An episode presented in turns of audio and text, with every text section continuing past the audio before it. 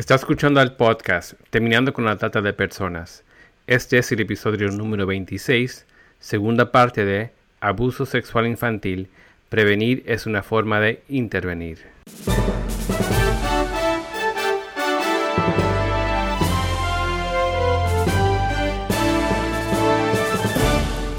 Bienvenido al podcast Terminando con la Trata de Personas.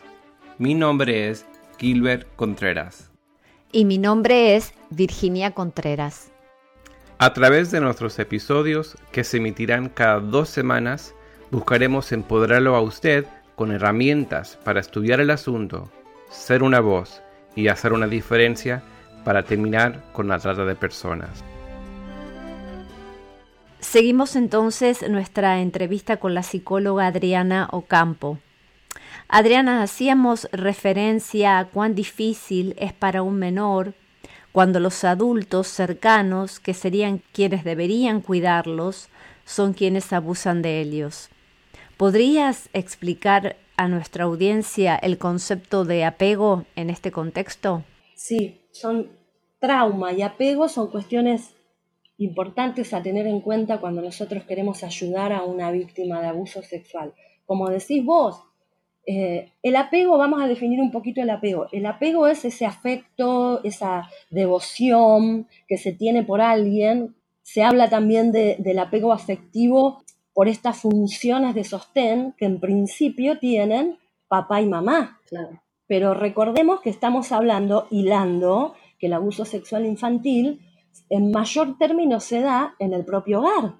Entonces, quien necesita cumplir esa función de apego no la cumple. El apego favorece el desarrollo emocional, favorece la personalidad, es una función de sostén para entenderlo simplemente. Cuando hablamos de apego, hablamos de eso que aprendimos desde que estamos en la panza de mamá, porque hablamos de, por lo menos los psicólogos sociales, de un protovínculo, no es lo mismo, digo siempre yo, una panza golpeada que una panza acariciada. Hay un dosaje hormonal que comparte la mamá con el nene, escuchamos en la panza de mamá y desde que salimos y respiramos por primera vez el oxígeno, nosotros recibimos estímulos, buenos o malos. Construyen para nosotros un apego positivo o negativo. Esta función de sostén fortalece los vínculos. Por eso uno quiere llegar a su casa, por eso un nene mm, le cuesta el primer día de jardín. Por eso primero al bebé le cuesta ir a otros brazos que no sean los de su mamá. Por el apego. El apego que es positivo.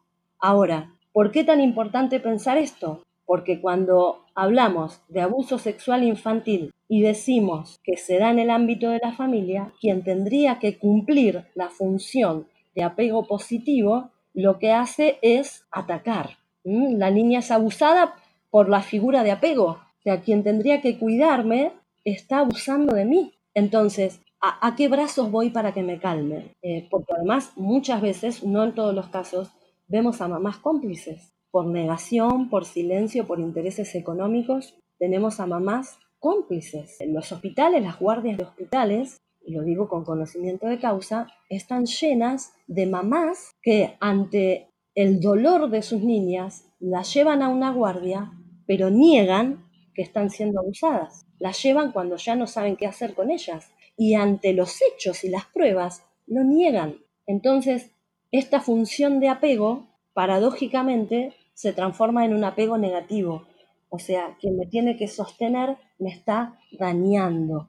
Es muy importante porque vamos a ver a, niños yo tengo el recuerdo en mis ojos de sus ojos, niños que te miran esperando que esa función de apego la cumplas vos. Hay un circuito de tensión y calma, ¿sí? Ante algo que nos duele, nosotros vamos a quienes, a los otros significativos, los primeros son la familia.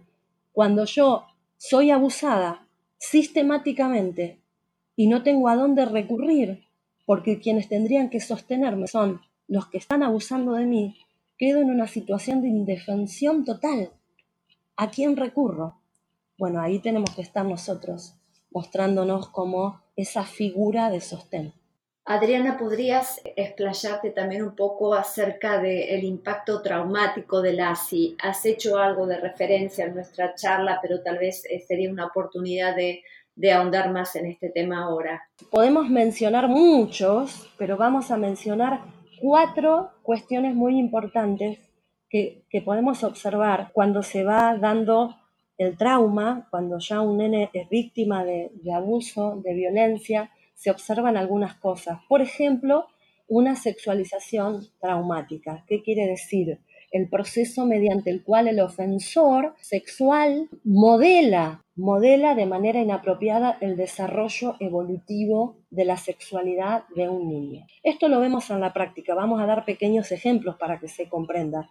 Yo escuché a una nena hace un tiempo, vino a hablar conmigo y directamente ella vino a decirme, no, Adri, mi mamá se prostituye delante mío. Ella tenía 10 años, pero tenía una información de la sexualidad, utilizaba una terminología acerca de la sexualidad, tenía un conocimiento acerca de la sexualidad que no correspondía a su edad. Esto es la sexualización traumática. Su mamá se prostituía adelante de ella y de su hermano durante meses hasta que ella fue rescatada por su papá se prostituía en un hogar en donde los separaban unas cortinas y ella tenía toda la información, ella veía, escuchaba. Bueno, esto pasa con el trauma del abuso sexual infantil. Esto nos va a dar datos, además, otra herramienta importante. Cuando nosotros estamos en un ámbito con los niños y vemos en sus dibujos, en sus comentarios, actitudes sexualizadas que no responden a la edad, eso es un dato para nosotros. O está viendo cosas que no corresponden, o le están haciendo cosas que no corresponden, o lo obligan a mirar cosas que no corresponden. Por otro lado, a veces lo que vamos a ver con esto de la sexualización traumática es un, nene o un adolescente que va creciendo y empieza a sentir asco por todo lo que es la sexualidad. O sea, podemos ver una nena que decimos, mira cómo se mueve, mira las cosas que dice, Mirá la información que tiene, de dónde lo sacó. Bueno, eso es una alarma para nosotros. Y por otro lado, mirá qué asco le tiene a todo lo que son las partes del cuerpo. Mirá qué asco tiene acerca del contacto físico. Eso es otro dato. Por otro lado, además de esta sexualización que está desligada de lo que sería el desarrollo normal de la sexualidad del niño, tenemos la traición. Ese es otro impacto del trauma del abuso. Hablamos del apego hace un ratito.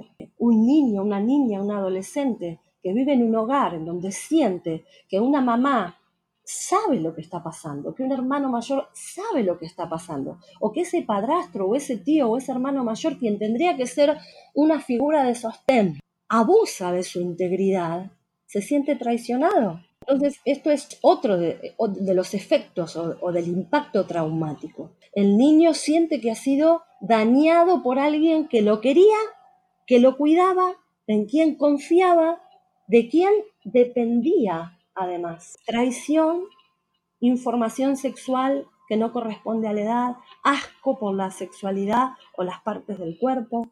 Otra, otro dato importante es la estigmatización.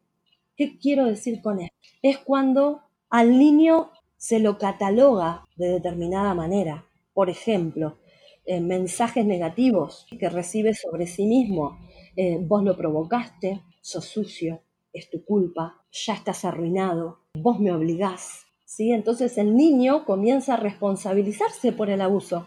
Entiende que es culpa de él, que es culpa de ella. Eh, hace un tiempito vino una, una, nena a escuela bíblica y, y, nos contó que el vecino la estaba amenazando con violarla directamente lo primero que hicimos fue, ¿le contaste a tu mamá? Sí, pero me dijo que es culpa de, las calzas que me pongo. Corriéndonos de cómo formamos a nuestras hijas para que se vistan, que es otro tema, no podemos comprender que una mamá ponga el énfasis en la ropa que usa su hija y no en ese vecino que está amenazando a su hija y que todos los días viene a emborracharse con su marido. Esto es estigmatizar.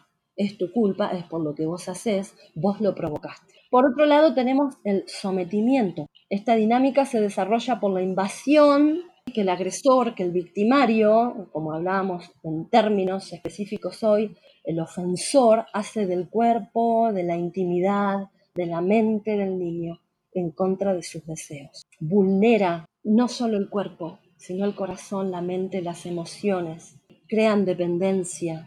Pensemos que quien abusa de un niño el abuso, perdón, es un acto predeterminado, está pensado, está organizado, se da en un proceso, como yo decía. Parte de este proceso es el sometimiento y cómo esto no va a producir algo traumático en un niño, ¿no? Es una sensación de que la vida se vive sin esperanza, en desesperación, sin escape, ni hablar cuando el niño quiere contar y hay una mamá cómplice, una familia cómplice eh, que prefiere guardar las formas antes de proteger la dignidad del niño. Entonces dijimos sexualización traumática, traición, estigmatización y sometimiento. Son algunos de los impactos traumáticos que trae el abuso sexual infantil. Y en esta misma línea de pensamiento, ¿cuáles serían las consecuencias eh, psicológicas y conductuales con respecto a las consecuencias, nosotros hablamos de sexualización, vamos a tener un aumento del interés por, cuestiones sexuales, confusión acerca de su identidad sexual, podríamos hablar tanto de esto, confusión acerca de la sexualidad normal, porque sí existe una sexualidad normal, confusión de sexo con amor, asociaciones negativas en relación con la sexualidad, aversión al contacto, como decía yo hace un ratito, preocupación por qué es el sexo y a una edad que no corresponde, que, no es normal que lo veamos, actividad sexual precoz, conductas sexualizadas, promiscuidad sexual, prostitución, disfunciones sexuales. Todo esto puede pasar a través de un, abuso, eh, depresión, desconfianza, si hablamos de la traición, de un niño que se siente traicionado, de un niño que donde tiene que encontrar apego encuentra abuso. Eh, vamos a ver depresión, vamos a ver aislamiento, podemos ver dolor. Son niños, me ha, pasado que el contacto físico les cuesta muchísimo, ¿no? Que uno quiere darle, quiere darle afecto y no pueden recibirlo porque no están acostumbrados a recibirlo de forma sana con respecto a la estigmatización, eh, hay agresiones, a veces autoagresiones, caen en el consumo de drogas, se aíslan porque se sienten sucios. Recordemos que el abusador va a decirle, es tu culpa, vos me provocás, este, vos que caminás así, infinidad de cosas. Y el sometimiento va a traer ansiedad, va a traer temor, va a traer fobias, somatizaciones. Eh, no podemos explayarnos en cada una de estas cosas, pero el cuerpo habla, el cuerpo va hablar, lo que tenemos que hacer es abrir los ojos y abrir el corazón. El cuerpo habla, nosotros vemos a los nenes, si uno mira sus ojos, uno mira su postura corporal. Eh, nosotros teníamos eh, hace unos meses, el año pasado, una escuela bíblica Vino una maestra a decirme, Adriana, por favor, vení, tengo una nena delante masturbándose. Estoy dando la clase y la nena está masturbándose en la clase de escuela bíblica, cinco años. Esto es trauma de abuso sexual. Esto es una sexualización precoz. Esto es todo lo que ellos viven y repiten. Es dolorosísimo. Pobre sentimiento de, eficacia, de valor personal, necesidad de controlar todo lo que puedan porque no pueden controlar al abusador. A veces hay identificación con el agresor. Hace años escuchaba el relato de una víctima y me decía, la culpa, la gran culpa que yo tenía no era el dolor, no la provocaba el dolor, no la provocaba el secreto, no la provocaba que yo no podía decir nada, sino que la provocaba el placer que yo sentía cada vez que mi victimario llegaba. Yo lo esperaba, al victimario. Y yo la escuchaba y no podía creer esto. Pero cuando ella abrió su corazón y yo entendí por sus palabras que el victimario, conociendo sus características, lo primero que hizo fue construir plataforma de confianza, darle afecto, darle palabras de afirmación, darle los regalos que los, papás no le daban, decirle cosas lindas. Entonces esta víctima, el único afecto, para paradoja total, el único afecto, entre comillas, que recibía era de su abusador. Miren lo que se construye alrededor de un vínculo, del vínculo entre una víctima y un victimario. Esto a colación de que a veces se, produce una, una relación como enfermiza, ¿no? Entre la víctima y el victimario. Era, era el único que me daba algo de afecto, me decía la víctima. Por eso es, es muy importante suspender el juicio cuando uno escucha a una víctima de abuso sexual o a una víctima de violencia. Tenemos que abrir el corazón, escuchar el corazón. Eh, esas son algunas de las consecuencias, sí. Pero también no, te interrumpo para que em, nuestros oyentes vean que este, hemos hablado de esta dinámica también en el caso de cómo se va haciendo el grooming, cómo los tratantes de personas saben cómo ir fabricando esto para tener una víctima potencial. O sea, están usando lo que lo que es la pirámide de Maslow, ¿verdad? Toda explotando toda la jerarquía de necesidades humanas que tenemos y, y, eso es precisamente lo que van este, comenzando por las necesidades básicas, después lo que hablabas, las palabras de afirmación, de darme una, una estima, un reconocimiento, eh, es eh, realmente una habilidad eh, y una herramienta usada para mal, ¿verdad?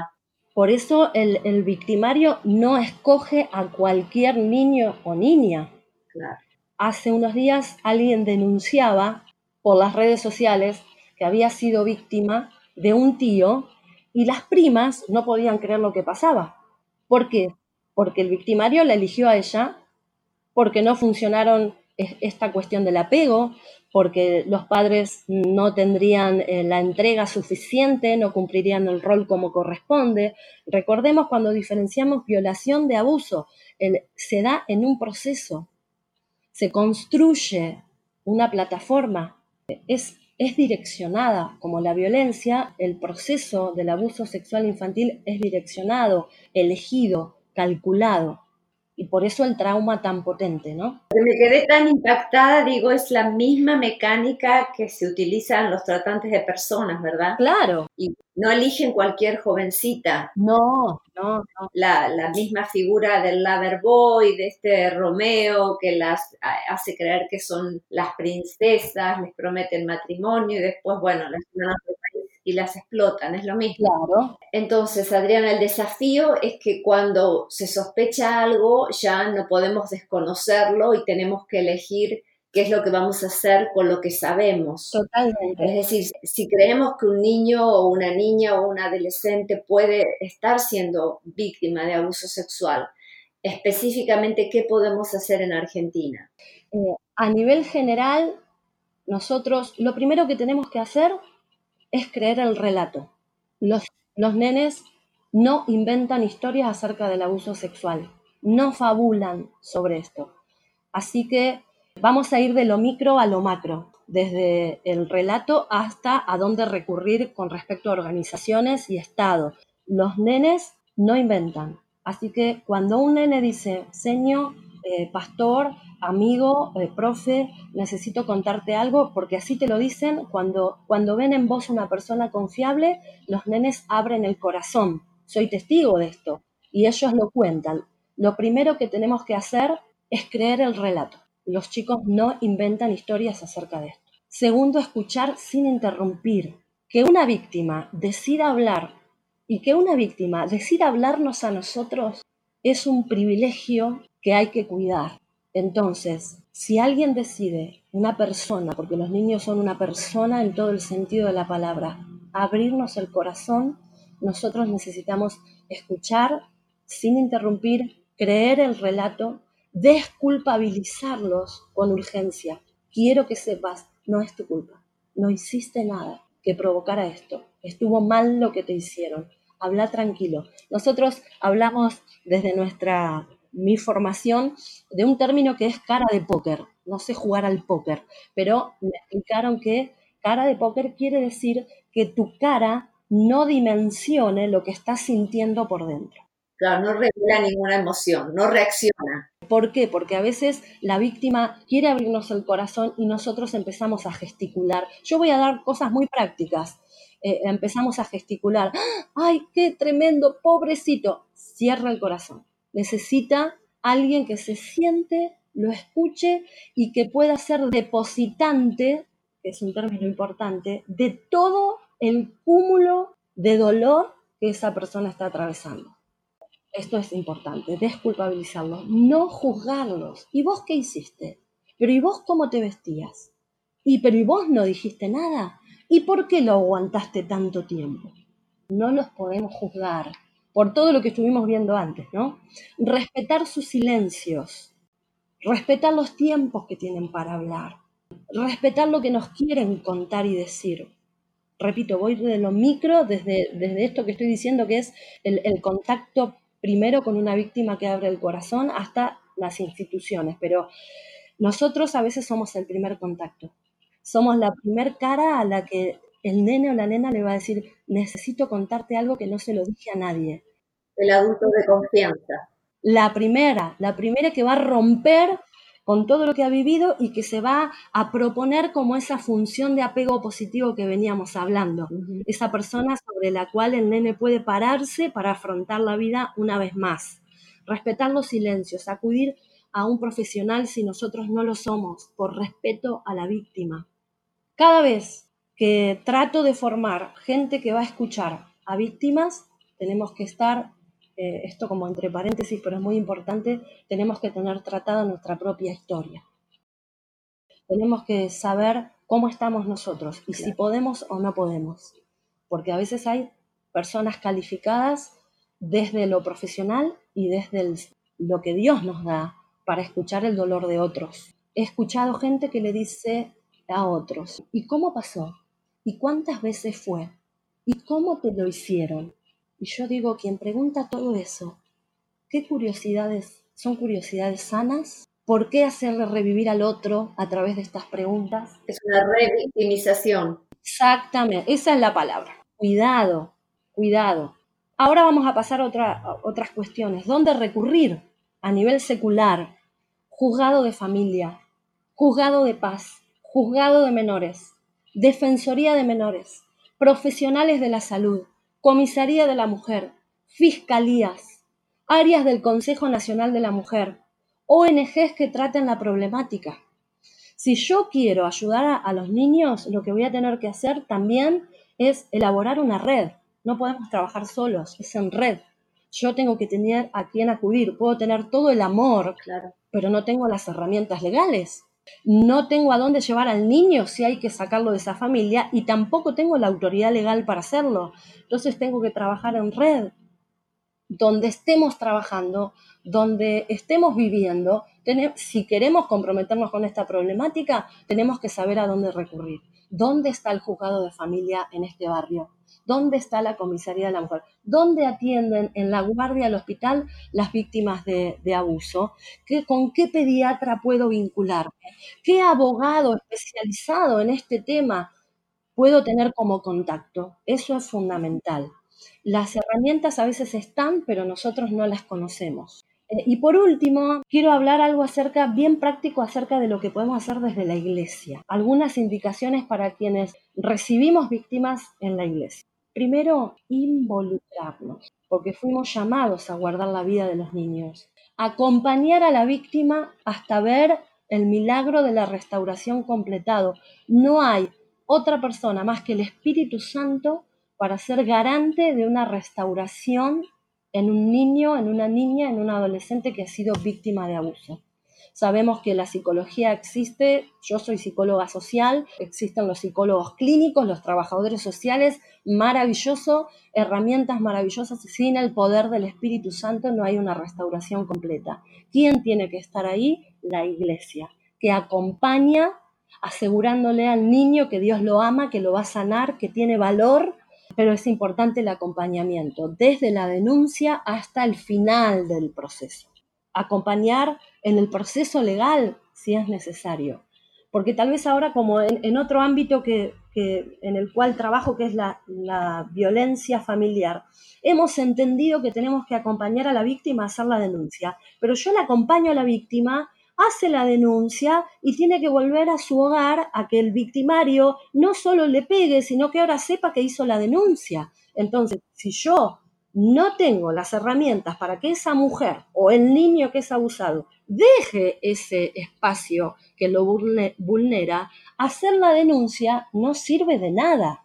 Nosotros tenemos que estructurar un sistema una red de trabajo que nos permite acompañar a la víctima desde el momento inicial de la denuncia hasta el cierre del proceso de restauración. Hay que denunciar al abusador, no basta con perdonar, nosotros podemos perdonar al abusador, el Señor, la víctima puede perdonarlo, el Señor lo perdona, pero tiene que cumplir una condena este, legal. Vamos a orar con él eh, a donde le toque estar eh, privado de su libertad. Bien, va por, por carriles diferentes. No podemos minimizar, no podemos descalificar los relatos de los niños. Otra cosa que tenemos que hacer desde la iglesia, desde la escuela bíblica, desde la pastoral, desde los maestros. Yo este, este trimestre estuve eh, en, en institutos bíblicos y alumnos de los institutos bíblicos grandes tocando estos temas venían después de clase a contarme que habían sido víctimas de abuso. Cuando nosotros abrimos, denunciamos, hablamos de estos temas, el Señor inicia una tarea y tenemos que acompañar ese, proceso. Algo muy importante con los niños es poner en palabras, que ellos entiendan, por eso es tan importante definir qué es el abuso, que entiendan esto, esto, esto no corresponde. Entonces el nene lo ve y dice, ah, eso es lo que a mí me están haciendo. Eso es también muy importante estar asesorados, seamos conscientes de que necesitan recibir una ayuda integral, física, psicológica, espiritual. Muchas veces tenemos que llevarlos a un médico clínico. La familia no lo va a hacer, la familia está guardando el silencio. Algo muy práctico que hago y me funciona y quiero compartirlo es mirarlos a los ojos. Cuando yo tengo que escuchar a un nene, una nena, me pongo de rodillas a la altura de sus ojos. Y eso da un poder de identificación, de amor y de abrazo terrible, porque ellos van por la vida mirando para arriba, ¿no? Los nenes. Que nosotros descendamos y les digamos, podés contar conmigo, podés contarme todo lo que te pasa, yo te escucho, no te juzgo, yo te creo. Es, es fundamental. No seamos espiritualoides. Vamos a orar, por supuesto que vamos a orar. Por supuesto que, como dije antes, el único garante es el Espíritu Santo de restauración. Pero el Espíritu Santo y el Señor nos utiliza y nos quiere utilizar a nosotros como herramienta. Es orar y hacer. No podemos solamente orar. Actuemos calmados, oremos, presentémonos como alguien de apoyo, pero hagamos algo más que eso. Tenemos que verificar si hay un daño físico, Tal vez nosotros vamos a ser la primer persona a través de la cual ellos se encuentran con Jesús. Un Jesús que los ama, que cree que tienen valor y que tiene otra oportunidad para ellos. Porque la víctima de abuso cree que de ahora en adelante su vida no tiene valor ella y él no tienen valor, que lo que vivieron es eso y que de ahora en adelante van a ir por la vida y se les va a notar en la cara lo que pasaron y que no tienen derecho a ser felices. Y el Señor renueva y restaura. Esas son algunas de las cosas que inicialmente necesitamos hacer. Trabajar en red, abrir el corazón. Cuando nosotros nos comprometemos con esta problemática, los casos surgen. No se nos hace callo la necesidad, el dolor del otro, el Señor hace que estos niños, estas niñas se acerquen a nosotros. Romper también el silencio, ¿verdad? Y poder hablar, y por eso es tan importante en este podcast de poder haber tenido a Adriana para poder ayudarnos a entender y adquirir herramientas para entre todos luchar contra el abuso sexual infantil. Muchísimas gracias, Adriana agregar algo, Virginia, muy, muy muy importante, que es todos podemos hacer algo y prevenir es una forma de intervenir. A veces he salido a repartir algunos folletos, papeles, a ponerle nombre y me han dicho, con esto no alcanza. Yo no sé si alcanza o no alcanza, pero si yo desnaturalizo una práctica de pecado, le pongo nombre, cuando yo estoy previniendo, eh, estoy también interviniendo, interviniendo una realidad. Y esto es a lo que hemos sido llamados. Pongámosle nombre, salgamos a la calle, contemos a los nenes lo que es el abuso sexual infantil y todos podemos hacer esto, no tenemos que tener ninguna especialización en ningún tema. Le podemos poner nombre, capacitarnos un poco y salir a denunciar lo que es el abuso sexual infantil y de esa manera somos herramientas de restauración. Muchísimas gracias, Adriana. Gracias a ustedes. Muchas gracias.